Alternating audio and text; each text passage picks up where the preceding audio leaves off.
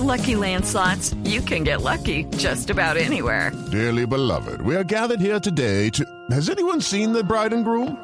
Sorry, sorry, we're here. We were getting lucky in the limo and we lost track of time. No, Lucky Land Casino, with cash prizes that add up quicker than a guest registry. In that case, I pronounce you lucky. Play for free at LuckyLandSlots.com. Daily bonuses are waiting. No purchase necessary. Void where prohibited by law. 18 plus. Terms and conditions apply. See website for details.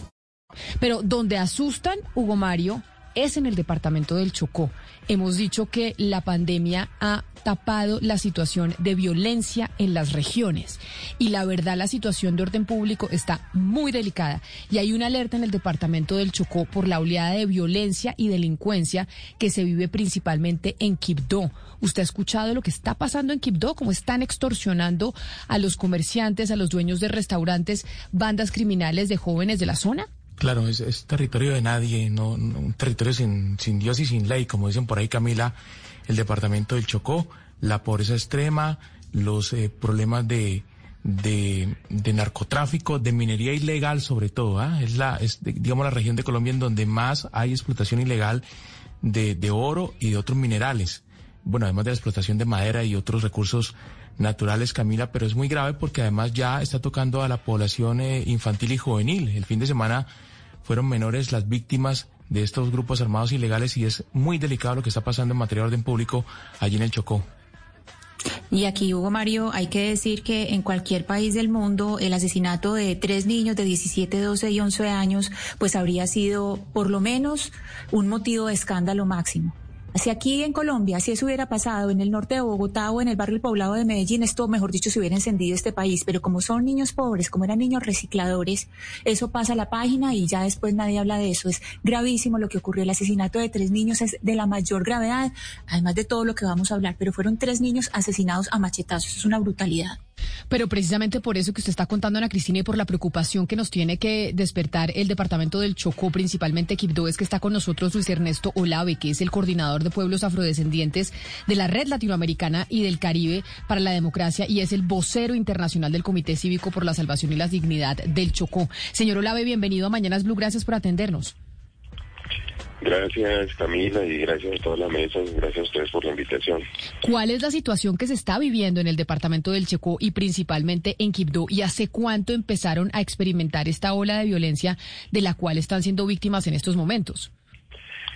Sí, mira, la situación eh, es crítica, es una situación compleja porque ya desde hace más de un año, desde antes que empezáramos pandemia, nosotros estábamos denunciando eh, lo que estaba pasando en las calles de Quito, asesinatos de jóvenes, de niños, y siempre se mostró esto como si fueran guerras de pandillas y no se le prestó atención. Entonces, el año pasado tuvimos registrados más de 150 asesinatos de niños, jóvenes menores de edad, en el departamento, en Quito específicamente. Y no, no, no, no se registró como lo que hoy se está evidenciando como una gran tragedia, sino que siempre los iban clasificando como eh, violencia, violencia, pero nunca se vio que era un problema interno que hay en, la ciudad. Y este año ya van más de 30 asesinatos en las mismas condiciones. Entonces, eh, el detonante es eh, que pues asesinan a estos tres niños de pues a machetazos y los encuentran, pero hay muchos que no los han encontrado. Y la problemática está latente desde el año pasado nosotros estamos denunciando esto. Eh, ha habido, se han hecho cuatro cambios de comandante de policía del departamento. El presidente estuvo en el departamento. Lo que hicieron fue aumentar el pie de fuerza, aumentaron en 70 motos y más policías para, para las ciudades de Quito.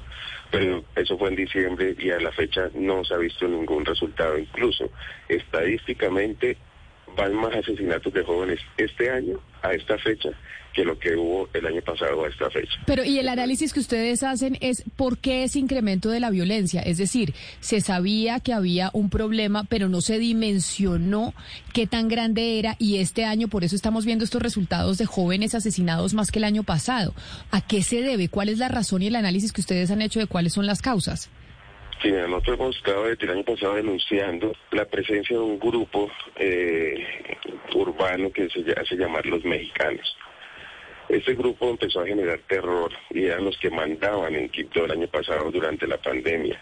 Eran los que ponían las horas del toque de queda, quiénes entraban, quiénes salían. Y cuando nosotros empezamos a reportar esto, niños de 12, 15 años pegándole a la gente en la calle con palos, y otros que pasaban en motos con armas de fuego disparando, amenazando para que la gente se entrara a las casas y la policía no hacía nada al respecto.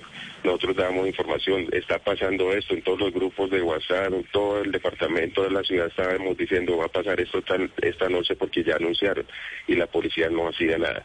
Entonces estos grupos de estos muchachos eh, o esta banda, cuando ya se hace pues, una, una investigación social más, más a fondo, nos enteramos que están financiados por grupos armados muy grandes, o sea, no son bandas de microtráfico como le hicieron creer, sino que están financiados por grupos armados muy grandes, están extorsionando eh, a los comerciantes, hay comerciantes a los que le están pidiendo hasta 100 millones de pesos Anoche me llegó eh, a un compañero, le llegó un panfleto que me, lo hicieron llegar también de esta misma banda, diciéndoles que ellos son comerciantes, diciéndoles que si no se van y que porque no están pagando los van a matar con el nombre de la esposa y los hijos ahí en el panfleto. Pero yo le hago una pues, pregunta. Cuando usted dice que este grupo o esta banda de jóvenes que se hace llamar Los Mexicanos, ¿tiene esto algún tipo de relación con bandas de narcotraficantes de México? Porque sí se ha hablado que en el Pacífico colombiano han llegado grupos de narcotraficantes mexicanos que tienen una relación precisamente con el cartel de Sinaloa, etcétera, etcétera, entre los grupos colombianos y los grupos de allá. ¿Tiene algo que ver con eso o simplemente es un nombre fortuito? Pues mira que nosotros al principio pensábamos eso Pensábamos que estaban financiados por carteles de la droga mexicana y que eran los que les estaban dando a ellos también las armas y, los ponían a vender la droga. Y pues lo que hoy se está eh, en discusión es que ellos mismos se están revelando entre sus panfletos que se envían entre unos grupos y otros porque ya aparecieron otras bandas también en el, en el municipio. Entonces ellos están diciendo no que los mexicanos están financiados por el ELN entonces que los Locos Jam, que es otra banda que están financiados por los paramilitares, y así sucesivamente pues están ellos sacando, pues entre ellos mismos están como revelando la problemática del por qué también están estos enfrentamientos de territorios en las comunas de Quito. Entonces, eh, no, lo que nosotros vemos en este momento es que son bandas que están alimentadas por las mismas eh, bandas que o los mismos grupos armados tradicionales que están en el departamento de Quito y que siempre en el departamento del Chocó en la ciudad de Quito y en todos nuestros ríos y que siempre han hecho presencia. O sea nosotros en el Chocó no, la guerra ha estado latente todo el tiempo. Después de la firma de los acuerdos de paz lo que se hizo fue que eh, se desmovilizaron algunos, pero estos desmovilizados, y eso lo denunciamos el año pasado ante la Comisión Interamericana de Derechos Humanos, eh, empezaron, eh, pues como no se les cumplió los acuerdos de paz, empezaron a ser reclutados por los paramilitares eh, y también pues algunos se fueron al ELN, pero la mayoría están siendo reclutados por los paramilitares y estos que están siendo reclutados por los paramilitares, a quienes le están pagando hasta un salario mínimo o a 500 mil pesos mensuales, están reclutando a los niños en los barrios en los barrios de Quito, en la zona norte, en los barrios periféricos, y estos niños pues están ya eh, organizándose y están generando pues esos territorios y ya ellos ya hay seis bandas, hay una banda por comuna y cada una está haciendo, está mandando y está, incluso tienen armas largas, no, no estamos hablando que son delincuentes de pistola o de revólver, no, estamos hablando que ya tienen fusiles, que el año pasado incautaron incluso un lanzagranadas en la casa de un niño es una guerra interna que hay, sí, ¿no? Y, y es, una, guerra, que está instrumentalizando pues a los jóvenes de Quito que llegan desplazados y que no tienen oportunidades y los instrumentalizan y les ponen pistolas, etcétera. Pero señor Olave, yo tengo una pregunta porque hace poco habían eh, capturado alias el Chucky, eh, que se supone que era uno de los jefes de esta banda y estaban eh, tratando las autoridades de identificar quién era el sucesor de Chucky, que supuestamente lideraba a los, a los mexicanos. ¿Quién está a la cabeza de esta banda? ¿Las autoridades, inteligencia, saben un poco quién está a la cabeza de los mexicanos en este momento o no? No, ellos no saben. Y yo el año pasado eh, denuncié directamente que la policía tenía nexos con estas bandas tuve ahí una discusión muy fuerte con el comandante de policía de Chocó que él decía pues que yo estaba mintiendo y que lo estaba eh, pues acusando a él, era un falso testimonio. Pero entonces nosotros lo que lo, lo hicimos fue a través de pruebas. Nosotros decimos, ¿por qué si los mexicanos dicen esta noche vamos a estar en tal barrio, por ejemplo, el barrio Kennedy en Quito. Esta noche vamos a estar en el barrio Kennedy en Quito y nadie puede salir y el que tenga las puertas abiertas, entonces vamos a hacer esto y aquello. Y preciso, esa noche llegan los mexicanos, pero no hay un solo policía. Eso es lo que nosotros decimos. Porque toda la ciudad sabe dónde van a actuar, porque ellos dicen dónde van, dónde van a hacer las cosas tal día, porque mandan panfletos por todos lados, pegan panfletos en las calles y porque ese día no hay policía. Entonces, ¿por qué ese día la policía, en vez de, hacer alguna acción para evitar esto, se desaparecen de la zona? O sea, ¿les tienen miedo o tienen un acuerdo? Eso es algo que nosotros lo hemos dicho de frente a la policía, que por qué no están haciendo su trabajo. Entonces hay uno que dice, pues hay una complicidad o hay temor. Entonces si la policía les tiene miedo, entonces ¿cómo va a estar la, la comunidad y cómo va a estar la gente? Pues más atemorizada todavía. Entonces, eh, y, la, y la cárcel de, de Quito, la cárcel de sí esa cárcel no, no, tiene ningún tipo de seguridad, o sea, el, que esté en la cárcel está más protegido y desde ahí puede hacer su trabajo. Eso no garantiza nada. Entonces, Ale Chucky desde la cárcel está haciendo su, trabajo tranquilamente.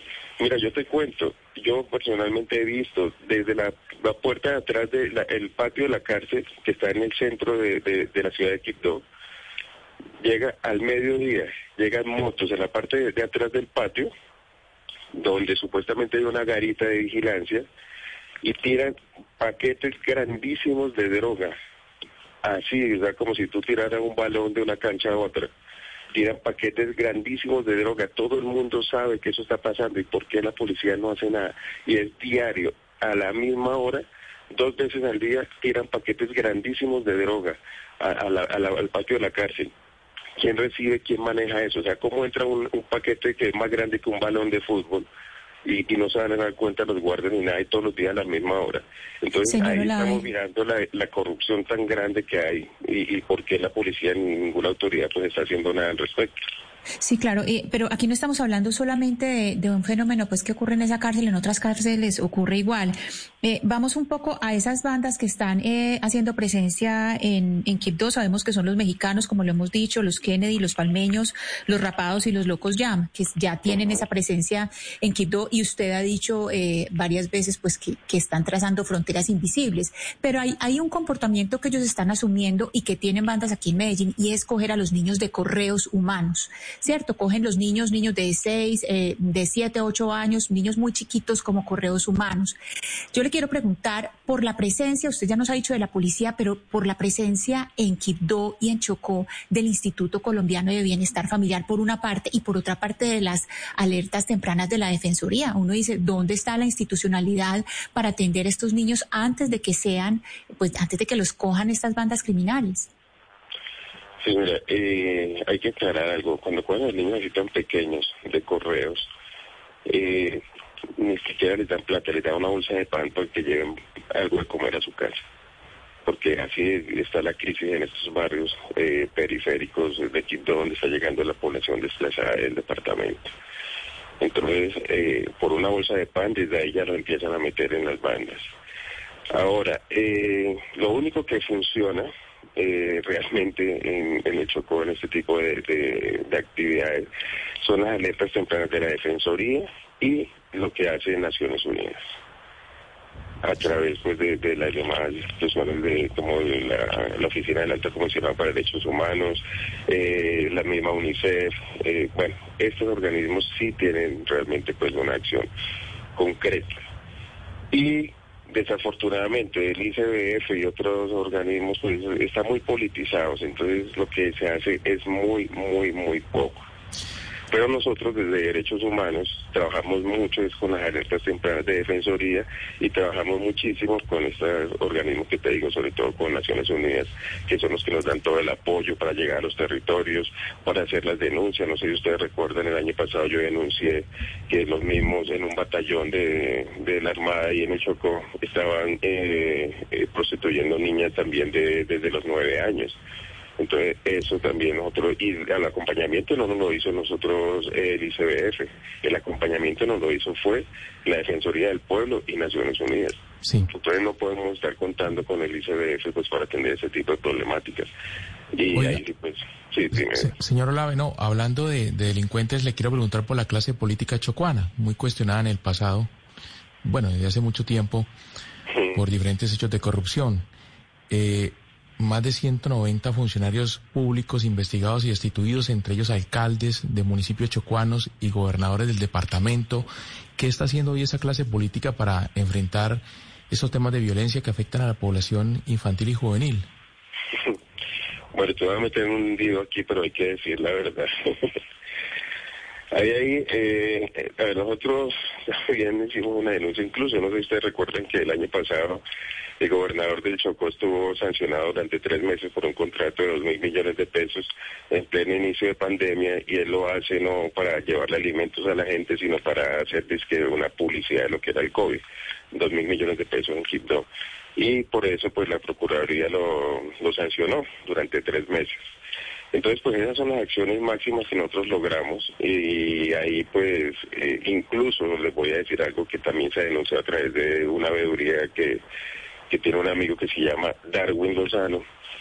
Y esta veeduría denunció el año pasado que estas bandas, para que vean el asocio tan grande que hay, estas bandas de estos, de estos, de estos niños, eh, como controlan el territorio, hicieron acuerdos con los políticos cuando estaban en campaña, o sea, alcaldes y gobernadores, en este caso el alcalde de Quito, Martín, y el gobernador hicieron acuerdos para que los dejaran hacer campaña en esos barrios, en esos territorios y para que estas bandas les ayudaran y que de esto pues entonces ellos no los iban a, perseguir. Entonces por eso no hay acciones sociales realmente que vengan desde la administración para atender esa problemática criminal que hay en los barrios de Quito. Desde ahí empiezan, le están ayudando a hacer política. Y entonces hay un grupo político que se le llaman los embilletados, que es donde están estos que ustedes llaman eh, la corrupción tradicional que hay en el Chocó, porque es una clase política tradicional corrupta que hay en el Chocó, que son unas pocas familias. O sea, el departamento del Chocó no es corrupto, la gente del Chocó no es corrupta. Hay unas pocas familias que han hecho un clan político corrupto, como pasa en la costa y como pasa en otras partes, pero al Chocó lo han estigmatizado y entonces dicen allá todos se lo roban. No, en Chocó no todos se lo roban y no todos se lo roban los chocuanos. Son muchos asocios, incluso la compañera que está aquí en la mesa que habla de, de Medellín, desde la misma clase política de Medellín, y al principio de esta mesa ustedes hablaban de la, de la minería. La mayoría de los mineros que están en el Chocó ilegales, la mayoría son, son antioqueños también.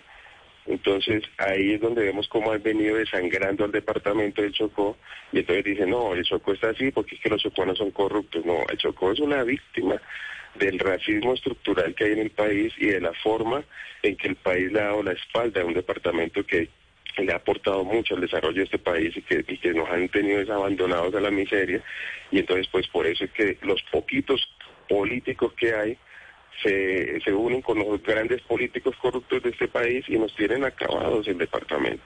Y nosotros lo hemos dicho, son los, y son los embilletados de gente que tiene muchísima plata y pagan campañas y que uno dice de dónde sacan tanta plata para esto. Y después cuando están en, en, el, en el poder, pues tienen que eh, eh, pagarle a sus amigos sus favores y nos dejan a nosotros el departamento totalmente desangrado. Señor Olave, pero, desangrado. pero usted nos habla de una conexión con Antioquia. Amplíenos un poco más esas conexiones. ¿Qué grupos políticos o quiénes son? Bueno, pues ahí están los grupos tradicionales eh, antioqueños, entre ellos nosotros hemos hecho una crítica muy fuerte, por ejemplo, lo que estaba pasando con Belén de Bajira, que no lo querían quitar al departamento porque es una zona muy fértil y también una zona donde hay una minería también muy grande y también una conectividad muy importante para que Antioquia tenga, por ejemplo, una vía al mar que es un proyecto antioqueño y de donde viene toda la, desde hace 20 años un proyecto para, para hacer el puerto de Tribugá y es un puerto para Antioquia o para- y también hay conectar el cafetero no para los chocuanos. Entonces hay intereses incluso de- del grupo político de Sergio Fajardo, hay intereses muy grandes de- del centro democrático de entrar pues prácticamente a, manejar el departamento de Chocó y ahí es donde pues nosotros hemos estado constantemente denunciando a través de tutelas y a través de, acciones internacionales, medidas cautelares para proteger nuestro territorio. O sea, Antioquia nos quería desmembrar el Chocó, nos quería quitar gran parte del Chocó, eh, pretendiendo quitarnos Belén de Bajirá y generando conflictos internos. Estamos hablando de la zona de, San Juan, donde los mineros, que no son los mineros chocuanos, por ejemplo, hay ahí en, Condoto, hay una minería muy grande, eh, que tiene conexiones canadienses, pero también los otros socios son antioqueños y vamos a, a, hilar un poquito más delgado y encontramos que un familiar de Álvaro Uribe les hace parte de esa, esa minera grandísima que, está ahí en Condoto, en, en, pleno San Juan. Y los mineros artesanales, los barequeros, la gente del territorio, los criminalizan y no nos dejan sacar un, gramo de oro porque ellos sí son los criminales. Entonces a nosotros nos empobrecidos y nuestras riquezas, nuestras riquezas se las están llevando. Pero señor Olave, de todo esto que usted nos está contando que es muy grave y la realidad social y de seguridad que está viviendo el Chocó, With the Lucky Land slots, you can get lucky just about anywhere. This is your captain speaking. Uh, we've got clear runway and the weather's fine, but we're just going to circle up here a while and uh, get lucky. No, no, nothing like that. It's just these cash prizes add up quick. So I suggest you sit back, keep your tray table upright, and start getting lucky. Play for free at LuckyLandSlots.com. Are you feeling lucky? No purchase necessary. Void where prohibited by law. 18 plus terms and conditions apply. See website for details.